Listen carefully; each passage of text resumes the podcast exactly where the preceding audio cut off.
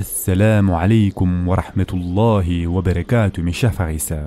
Aujourd'hui, Inch'Allah, nous allons continuer à parler des prières. Mes chers en islam, une personne peut tout demander à Allah Azzawajal dans les limites de ce qui est licite, c'est-à-dire halal. Comme nous venons de le dire, Allah Azzawajal est le seul gouverneur et propriétaire de l'univers entier. S'il le veut, il accorde à l'homme tout ce qu'il désire. Quiconque se tourne vers le Seigneur et l'invoque doit croire à la puissance d'Allah qui est capable de tout, et il doit être ferme dans la supplication, comme notre prophète sallallahu alayhi wa sallam a dit. Il doit aussi savoir qu'il lui est facile d'accomplir tous nos souhaits et qu'il exauce la prière d'une personne s'il y a en cela un bien pour elle. Les prières des prophètes et des vertueux évoquées dans le Coran constituent un exemple aux croyants quant à ce qu'ils peuvent implorer d'Allah. Le prophète Zachariah salam a par exemple prié Allah pour un héritier agréable. Sa prière a été exaucée malgré la stérilité de son épouse. Et en effet, Allah dit dans le Coran lorsqu'il invoqua son Seigneur d'une invocation secrète et dit Ô mon Seigneur, mes os sont affaiblis et ma tête s'est enflammée de cheveux blancs. Cependant, je n'ai jamais été malheureux, c'est-à-dire déçu, en te priant. Ô mon Seigneur, je crains le comportement de mes héritiers après moi, et ma propre femme est stérile. Accorde-moi de ta part un descendant qui hérite de moi et hérite de la famille de Yaaqub, et fais qu'il te soit agréable, ô mon Seigneur. Surat Maryam, verset 3 à 6. Allah subhanahu wa ta'ala a répondu à la prière du prophète Zechariah et il lui a annoncé le prophète Yahya. Le prophète Zechariah s'est étonné à la nouvelle d'un fils puisque son épouse était stérile.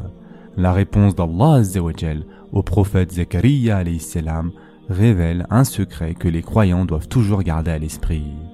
Et Zechariah dit Ô mon Seigneur, comment aurais-je un fils quand ma femme est stérile et que je suis très avancé en vieillesse? Allah lui dit Ainsi sera-t-il. Ton Seigneur a dit Ceci m'est facile, et avant cela, je t'ai créé alors que tu n'étais rien. Surat Maryam, versets 8 et 9. Plusieurs autres prophètes, dont les prières ont été exaucées, sont cités dans le Coran.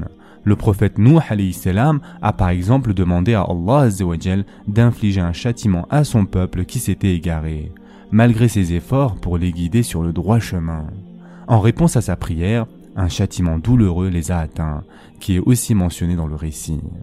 Quant au prophète Ayyub salam, lui aussi a imploré son Seigneur en raison de sa maladie, disant Et Ayyub, quand il implora son Seigneur, le mal m'a touché, mais toi, tu es le plus miséricordieux des miséricordieux. Surat al-Anbiya, verset 83. La réponse à la prière du prophète Ayyub salam est rapportée dans le Coran. Nous l'exaucâmes, enlevâmes le mal qu'il avait, lui rendîmes les siens, et autant qu'eux avec eux, par miséricorde de notre part, et en tant que rappel aux adorateurs. Surat al-Anbiya, verset 84. Allah subhanahu wa ta'ala a aussi répondu au prophète Suleyman salam qui a dit, et ceci est dans le Coran, il dit Seigneur, pardonne-moi et fais-moi don d'un royaume tel que nul après moi n'aura de pareil. C'est toi le grand dispensateur. Surat Sad, verset 35. Et Allah lui a accordé une grande puissance et une grande richesse inégalable. Ainsi, ceux qui prient doivent garder à l'esprit le verset dans lequel Allah subhanahu wa ta'ala dit Quand il veut une chose, son commandement consiste à dire soit et c'est. Surat Yasin, verset 82. Donc, tout est facile pour Allah et il entend et connaît chaque prière. Mes chers frères en islam, Allah accorde des bénédictions dans ce monde à ceux qui les désirent, mais certains souffriront d'une grande perte dans l'au-delà. Les désirs de ceux qui n'ont pas une profonde crainte d'Allah dans leur cœur et qui manquent d'une foi sincère en l'au-delà visent ce bas monde. Ils ambitionnent la richesse, les biens et le statut seulement pour la vie d'ici-bas. Et Allah nous informe que ceux qui ne désirent que la vie de ce bas monde n'auront aucune récompense dans l'au-delà.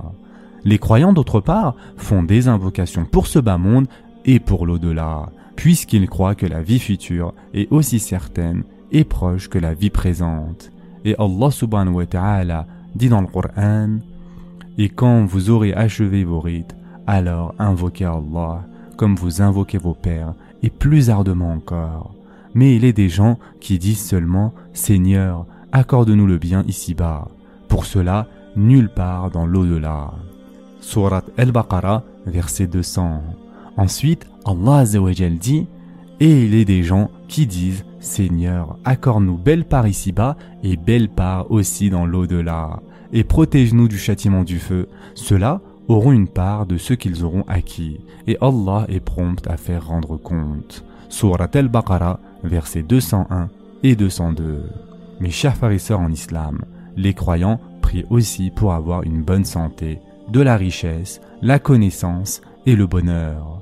Cependant, toutes les prières doivent viser à la satisfaction d'Allah et au bien de la religion.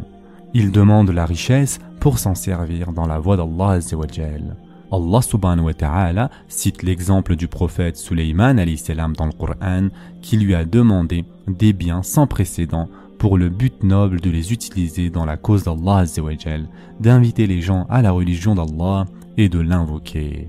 Allah subhanahu wa ta'ala a exaucé cette prière particulière de Suleyman salam. Il lui a accordé un grand royaume sur terre et l'a récompensé par les bénédictions de l'au-delà.